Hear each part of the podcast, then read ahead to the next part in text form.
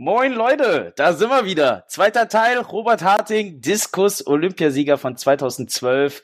Wir waren wieder viel zu lange unterwegs, deswegen aufgeteilt in Teil 1 und Teil 2. Aber jetzt geht's weiter. Robert, geile Geschichten, Feuer frei.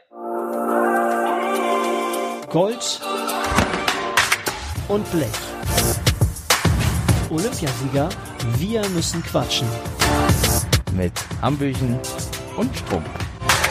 Moin Leute, zurück bei Gold und Blech, der zweite Teil mit Robert Harting. Viel Spaß dabei und Fabi ist natürlich auch wieder mit von der Partie. Aber Robert, du sagst ja gerade, oder beziehungsweise Sascha hat ja auch gesagt, dass äh, seit 1896 Diskuswerfen ja auch zu Olympischen Spielen gehört, aber wenige Leute es eigentlich so richtig kannten oder zumindest auch erst dann, als du Olympiasieger geworden bist, so wirklich wahrgenommen haben, meiner Meinung nach.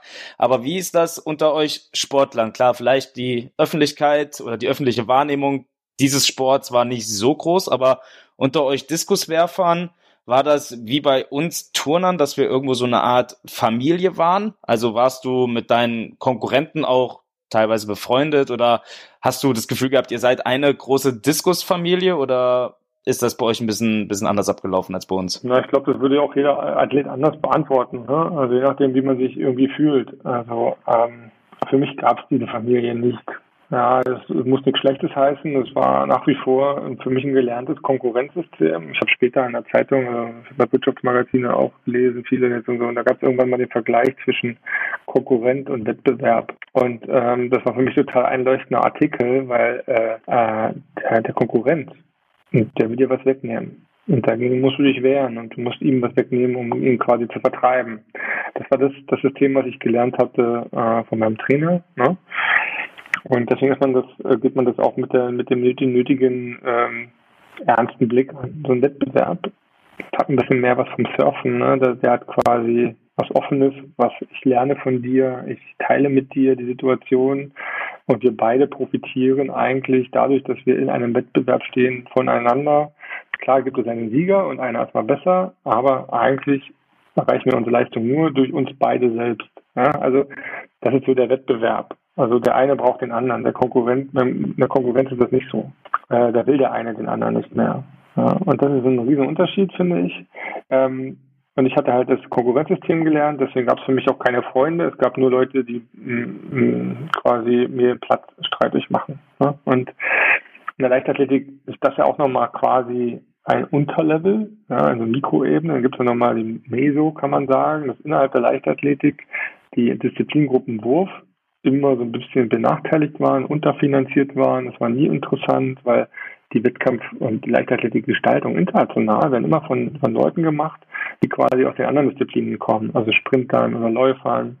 Ja, und da musst du auch zusätzlich noch sehen, dass du dann quasi auf der Metaebene gesellschaftliche, wirtschaftliche Faktoren der Leichtathletik, eben Lauf und Sprint sind eben das, was Menschen machen können. Ne? Und ähm, so kannst du dich ganz schnell auch downgraden und äh, campst nicht nur für dich, für deinen Platz, der sowieso immer am Aussterben ist. Da ist sowieso ein Konkurrenzgedanke drinne. Äh, kämpft dann plötzlich auch so ein bisschen um Bedeutung und äh, den Fleiß, den man da reinsteckt.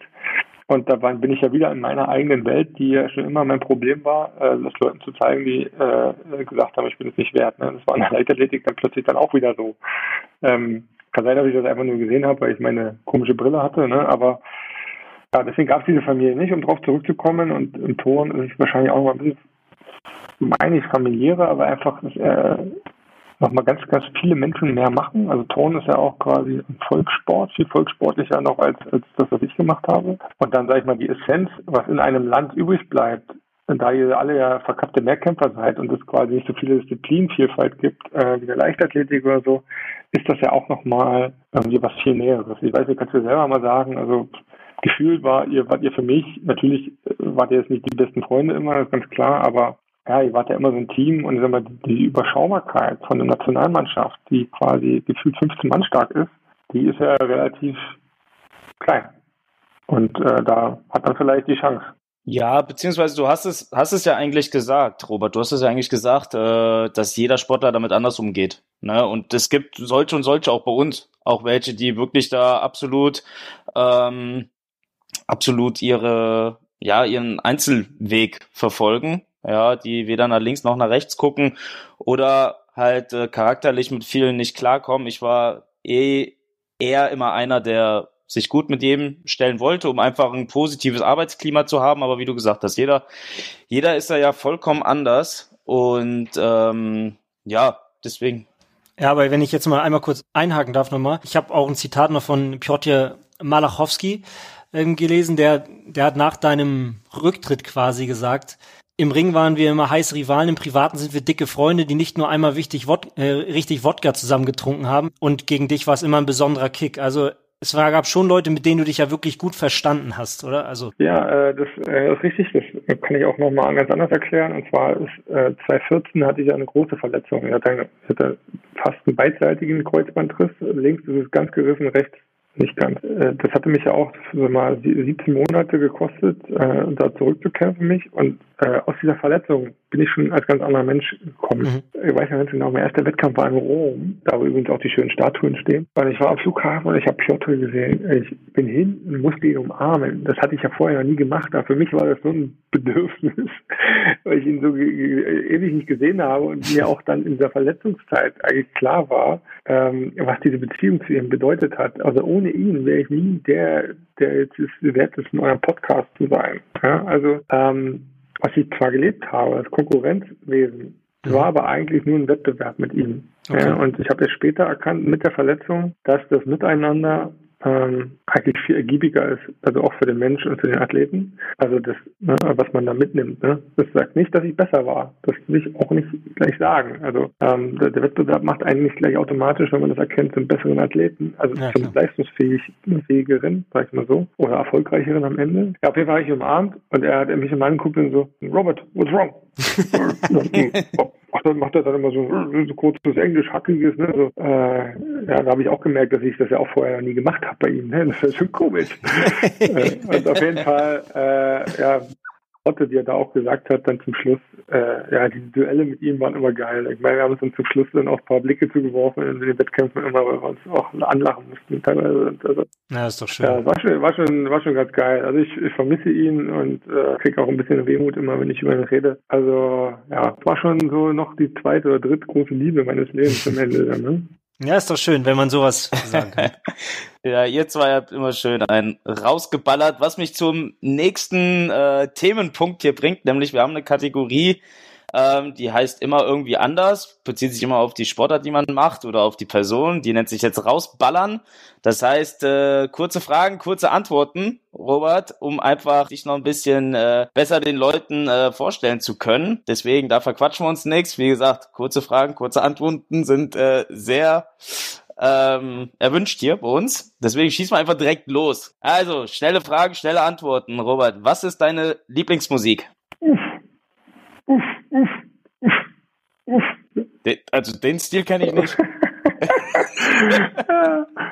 äh, ich wollte aus dem, äh, aus der, keine Ahnung, aus der Antwort. Also das hätte Sascha äh, das doch Mangel, besser aus, äh, vorspielen können. Ja, ja, aus, aus, der, aus der Antwort, aus dem, aus dem Mangel der Antwort wollte ich gerade Musik machen und eigentlich dann auf Elektro irgendwie kommen, aber es ist es nicht. Ich habe echt keinen Musikgeschmack. Ich habe keinen. Gut. Furchtbar, ne?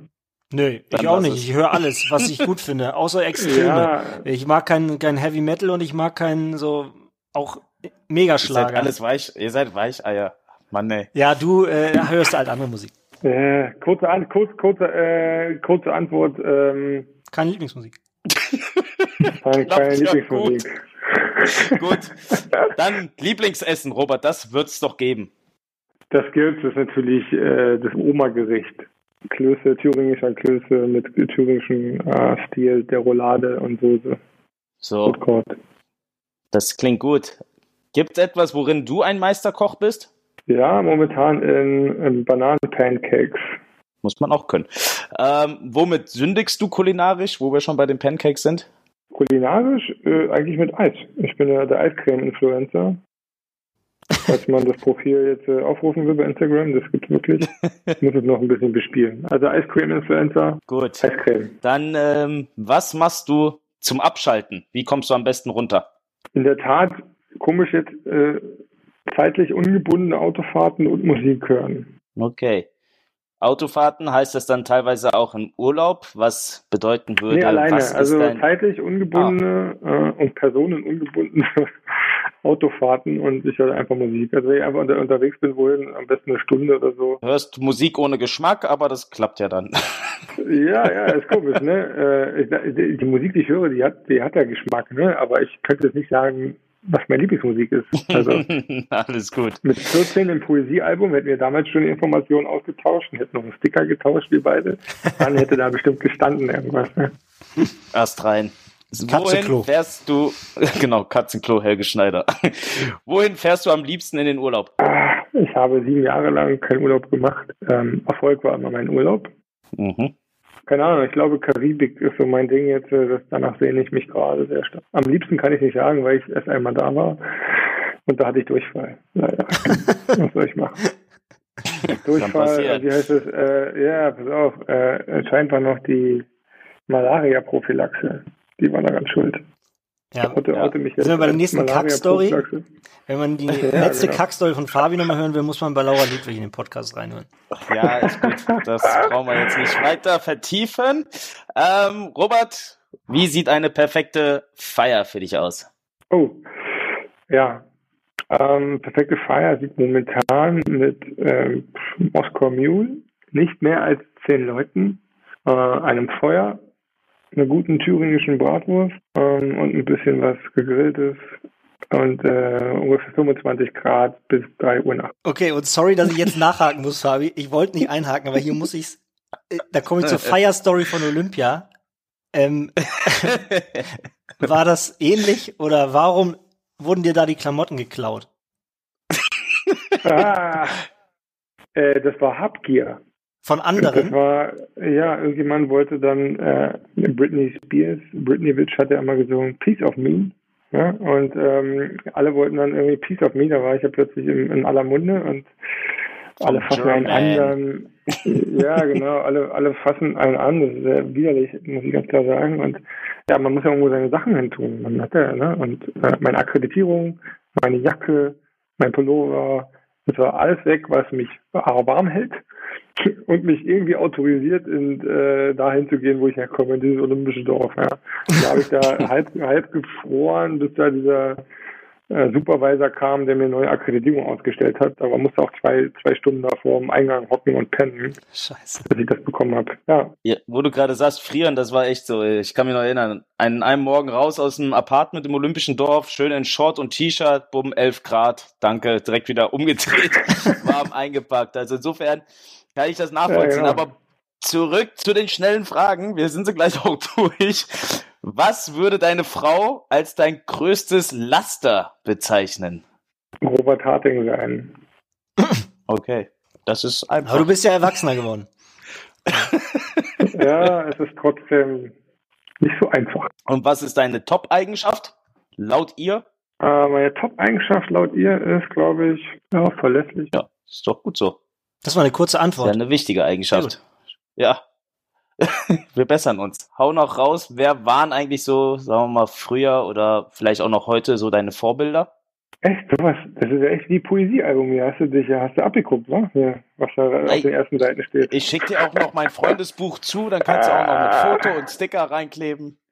Ja, wir meine. Vorbilder ähm, waren immer erfolgskonnotiert und das war Lars Riedel und äh, Jürgen Schuld damals, weil sie in der Leichtathletik eben die erfolgreichsten im Diskuswerfen. Hält ja auch immer noch den Weltrekord, Jürgen Schuld, ne? Das muss man mal sagen. Richtig, genau. Und aber sag ich mal, ähm, am sozialsten, also ein soziales Vorbild war Michael Schumacher immer. Und äh, da habe ich meinen Papa immer wirklich vorm Fernsehen gesessen. Das war wirklich unser Idol so. Und haben das echt lange verfolgt und ja, Gott hab ihn selig. Ich weiß gar nicht, wie es ihm Gott geht, aber das war das soziale Vorbild. Da gab es halt Themenvorbilder und sag ich mal Mhm. Meta, Meta-Ebene war Michael Schumacher.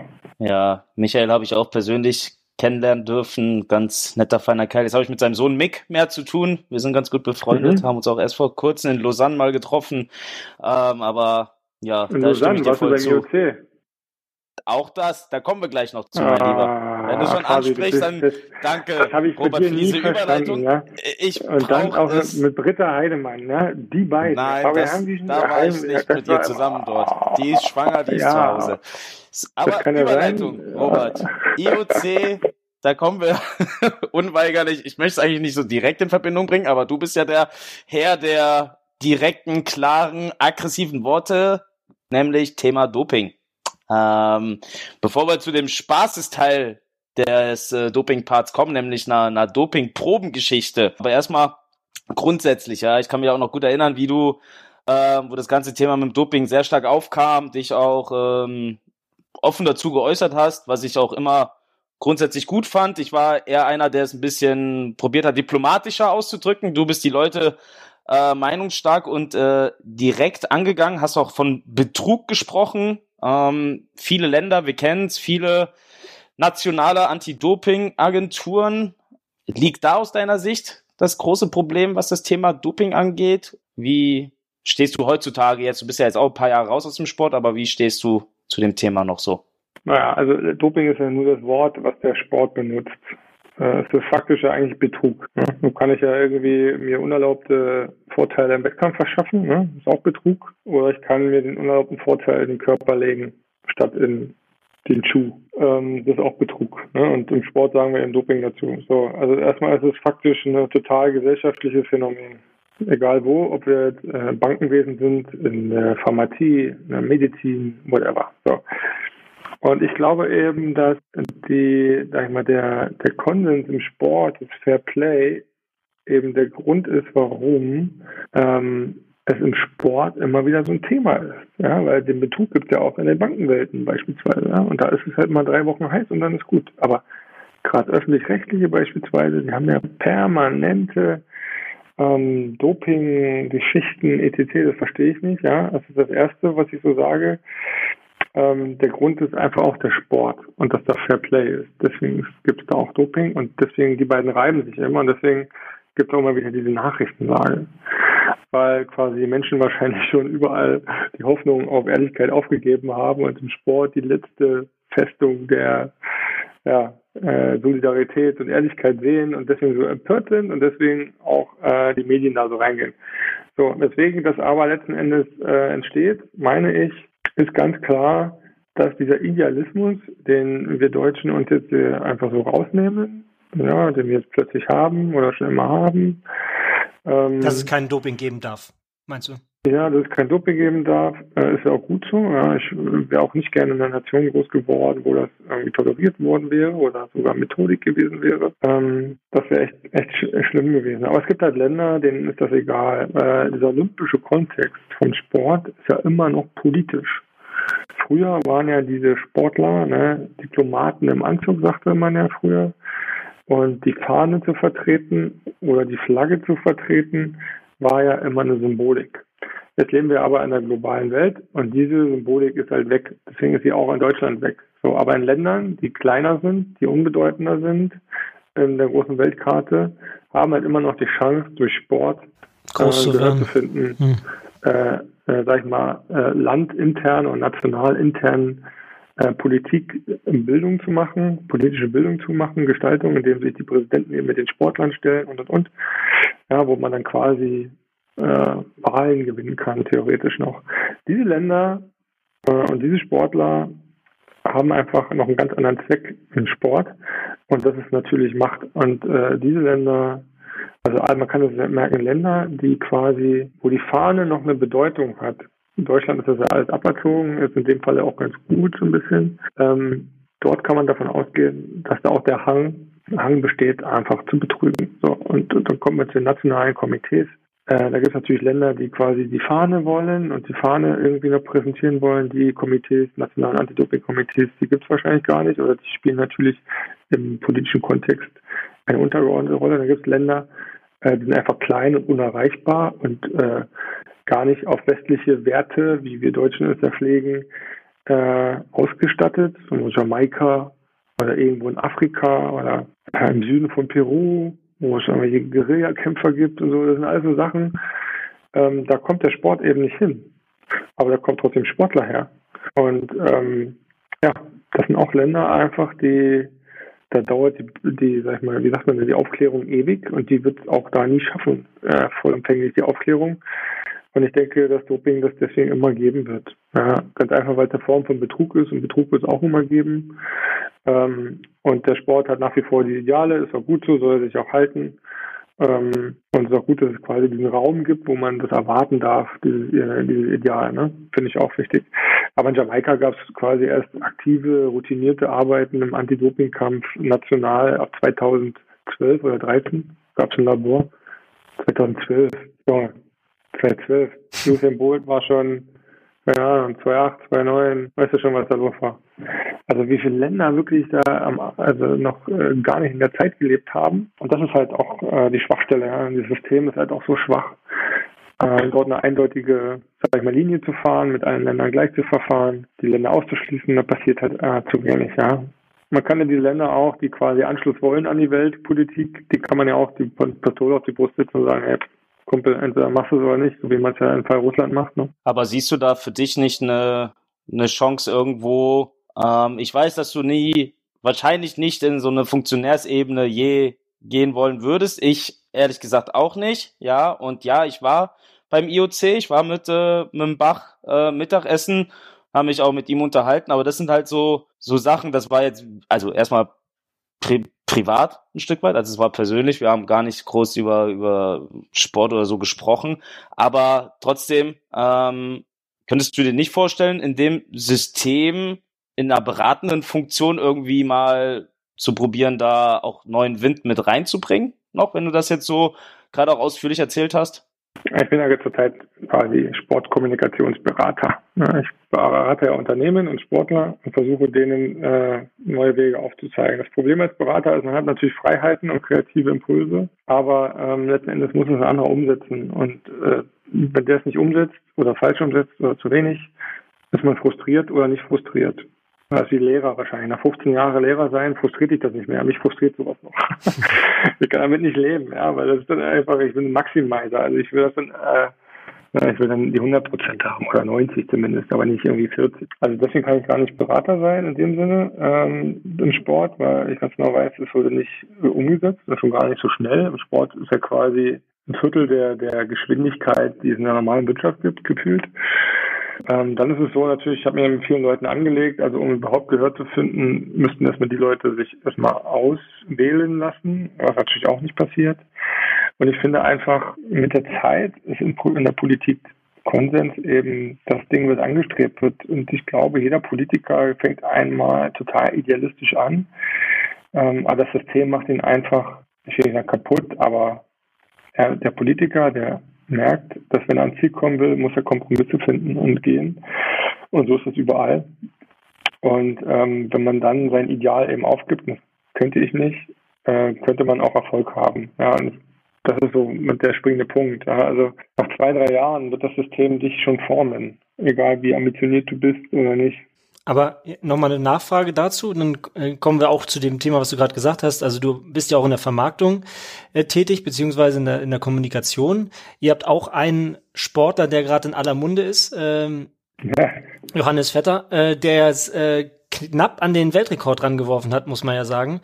Und äh, da gehe ich mal hundertprozentig davon aus, dass es ja auch mit legalen Mitteln durchzieht, das Ganze. Was rätst du denn Sportlern auch hinsichtlich der Selbstvermarktung jetzt? Ich meine, er ist gerade richtig gut drauf. Äh, schade, dass die Olympischen Spiele gerade nicht sind. Habe ich nur gestern gedacht. Aber ähm, was rätst du denn also quasi zu diesen Themen? Also erstmal sind wir ja nicht im Fußball, man möchte ja auch ein bisschen Kohle machen. Und äh, es ist logischerweise in der Leichtathletik ein bisschen schwerer. Was rätst du deinen Nachwuchssportlern, wie sie sich verhalten sollen in manchen Themen? Na gut, das sind ja auch Profis, ne? Also, ja, aber äh, wichtig, wichtig ist immer, also meine Devise ist immer, dass ähm, Neutralität entwertet. Und ähm, Sportler, die ähm, keine Meinung haben und keine Meinung zeigen, haben zwar ja die Möglichkeit, wahrscheinlich mehr Geld zu verdienen, weil sie im Sinne der Neutralität Mainstream sind. Und äh, Mainstream ist natürlich parkbar oder anpassbar an viele ähm, Wirtschaftszweige. Ne? Also man kann sie überall andocken, weil sie mit ihren normalen Werten eben passig sind. Das sind die Sportler mit einer Meinung und mit einer Haltung weniger passig. Ähm, und in der Vermarktung ist es eben so, dass äh, es so klassische Longtail. Entweder du hast wenige Partner, die deine Meinung und Haltung schätzen, wie es bei mir war, oder du hast viele Partner, ähm, die eben genau auf solche Sportler abzielen, die, die wenig Meinung äußern oder sag ich mal, sie, sie auch vertreten, damit sie eben in der Kommunikation besser zu verwenden sind. Ja, weil es ist natürlich immer schwer, wenn du Unternehmen bist und hast einen Sportler mit einer Meinung, ähm, da ist die, die Deckungsfähigkeit beider Unternehmenskommunikationsstränge schon sehr schwierig. Ist ja nicht, nicht, nicht, äh, nicht schwer zu verstehen. Ne? Nee, nee, du hast ja auch mal davon gesprochen, dass bei dir ungefähr vielleicht in, im Groben äh, eine Million oder so zu flöten gegangen ist. Hast du mal gesagt? Ja, bestimmt. Ähm, aber dafür bin ich halt ich geblieben, ne? Und dafür, und, ja, dafür schätzen mich auch sehr viele jetzt auch von den, von den institutionellen Systemen. Und das ist halt vielleicht das, was am Ende vielleicht sogar mehr bringt langfristig. Aber egal. Mhm. Ähm, und zum Thema Doping ist es eben auch so, ja, dass eine Meinung, ohne eine Meinung wird sich das nicht verändern. Ja? Also, von 100 Sportlern sagen vielleicht fünf was. Und von diesen fünf macht einer richtig den Mund auf. Und das ist viel zu wenig. Ja?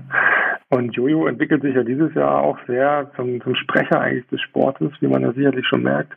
Ja, der Voll hat eine Haltung, er hat eine Meinung und das ist ganz gut, er macht das richtig so. Aber Jojo, also Johannes Vetter, ist jetzt ähm, aber auch keiner, der die ganze Zeit reformiert und, und, und unbedingt die Systeme umstülpen muss. Äh, er hat noch auch eine Leichtigkeit im Leben und den soll er auch behalten. Mhm. Denn äh, man muss ja auch selber mit all dem Ganzen klarkommen. Und die Mischung macht es nun mal und äh, die Mischung bringt auch das Gleichgewicht und äh, dahingehend berate ich ihn und bis jetzt äh, passt das alles ganz gut. Und jetzt, wenn wir mal eine Live-Beratung, Entschuldigung, dass die, du wolltest was sagen, Fabio, wenn ich noch einmal kurz eine Live-Beratung von dir bekomme, was sagst du denn unseren Zuhörern? Wie kann man theoretisch einfacher seine Ziele erreichen, wenn man welche hat? Hast du da irgendwie einen Rat?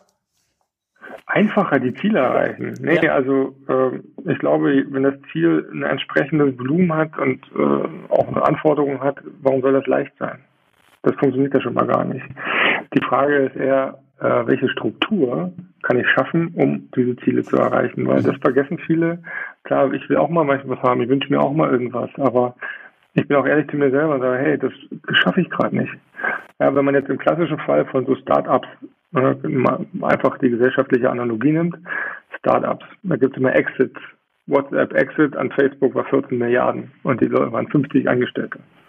Mhm. der Exit heißt Unternehmensverkauf. Wenn ich jetzt ein junger Unternehmer bin ja, und sage, ich möchte jetzt auch ein Unternehmen gründen und ich habe gesellschaftlich Nische erkannt und ich kann das Geschäftsmodell gut einsetzen und ich glaube, in fünf Jahren könnte ich das Ding für dreieinhalb Millionen verkaufen an Amazon, weil ich die Schnittstelle habe dann ist es ein schönes Ziel. Aber wenn man die andere Seite äh, sich mal anguckt, ist man bereit, 16 bis 18 Stunden zu arbeiten, jeden Tag. Ist man bereit, zur Familienplanung fünf Jahre nach hinten zu verschieben? Ist man bereit, Freunde nicht zu sehen? Ist man bereit, quasi äh, ein halbes Jahr erstmal nur Niederlagen einzustecken? Hält man diese Konstitution mental? Und das sind alles so Sachen, kann ich, habe ich die Struktur. Ich glaube, in der Struktur liegt auch äh, der Erfolg an, an jedem Ziel. Ähm, und äh, dahingehend äh, wäre meine Live-Beratung das, dass wir uns erstmal die Struktur angucken, die du geben kannst, die du aber auch vielleicht äh, neu anlernen musst. Weil ich mhm. glaube, diese Mischung äh, würde dann passen. Ja. Ja, es ist eine Mischung aus Zeitmanagement, Organisation, mentaler Stärke. Du hast es angesprochen, Robert.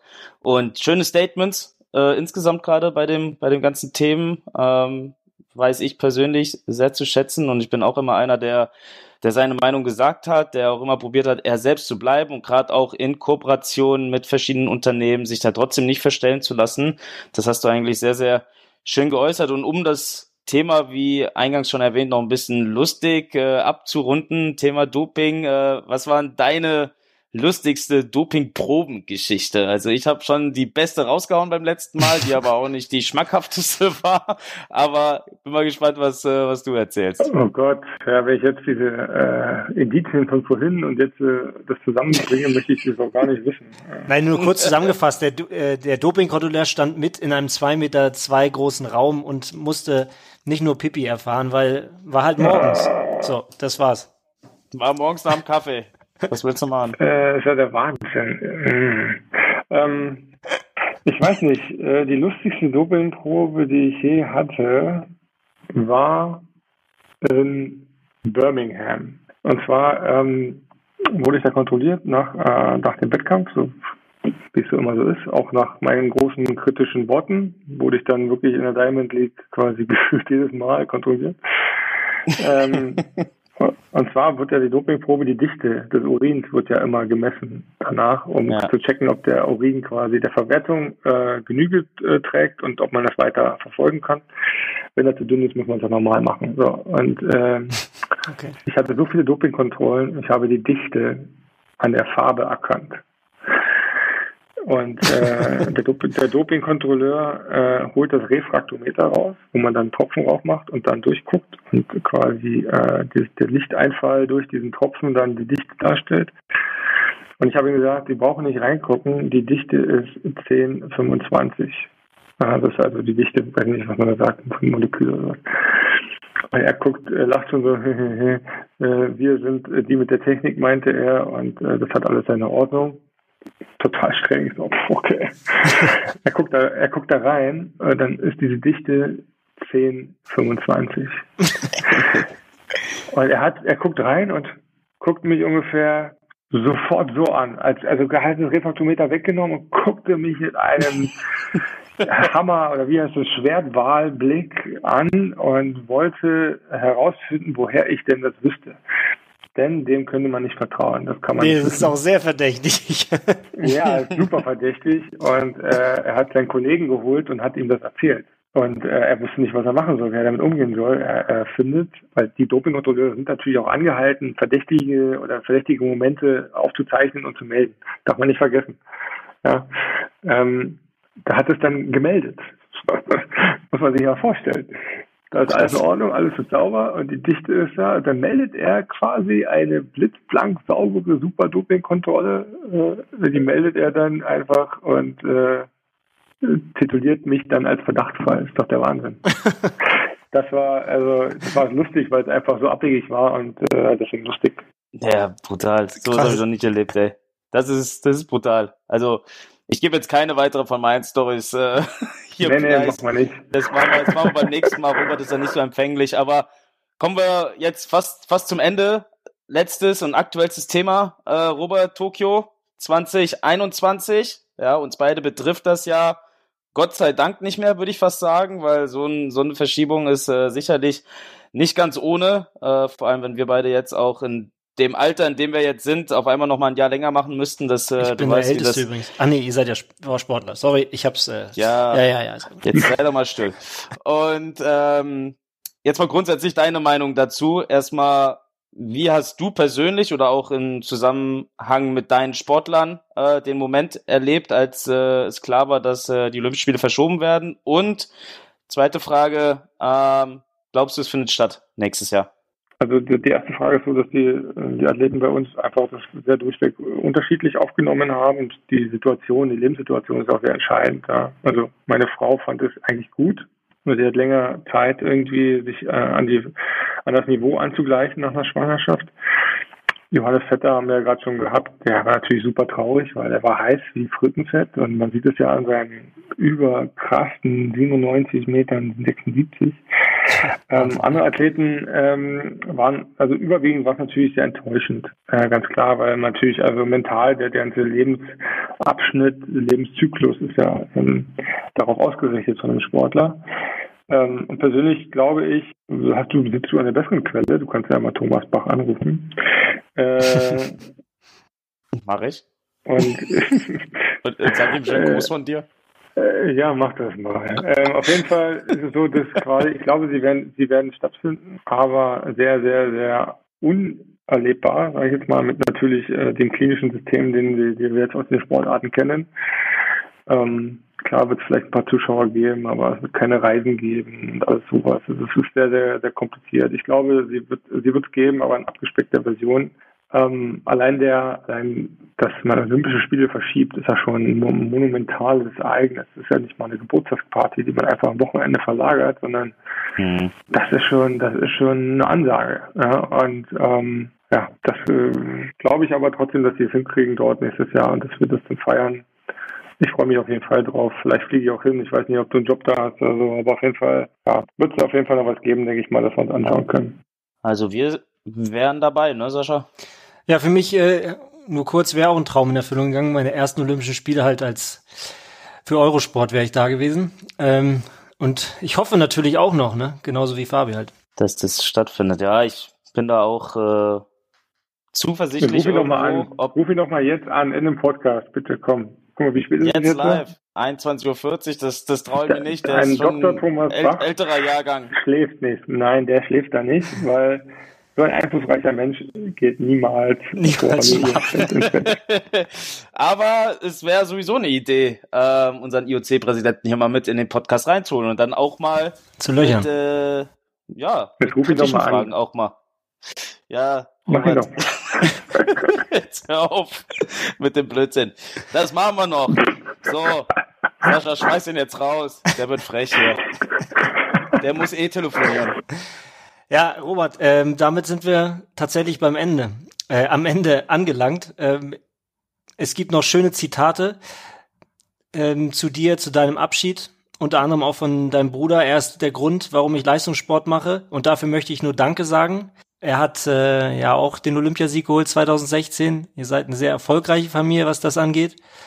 Jürgen Schult hat noch gesagt, aber auch ohne Rekord gehört er zu den großen Diskushelden der Geschichte. Und damit ähm, wollen wir es beenden. Danke, dass du heute unser Gast warst. Ja, danke. Hat mich sehr gefreut. War ein schönes Gespräch.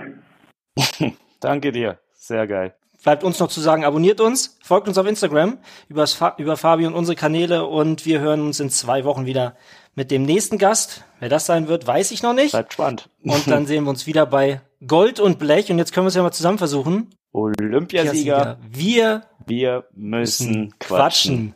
quatschen. Das klappt nie, Sascha, vergiss es. Okay. Macht's gut. Ciao. Ciao, Robert, danke. Jo, tschüssi.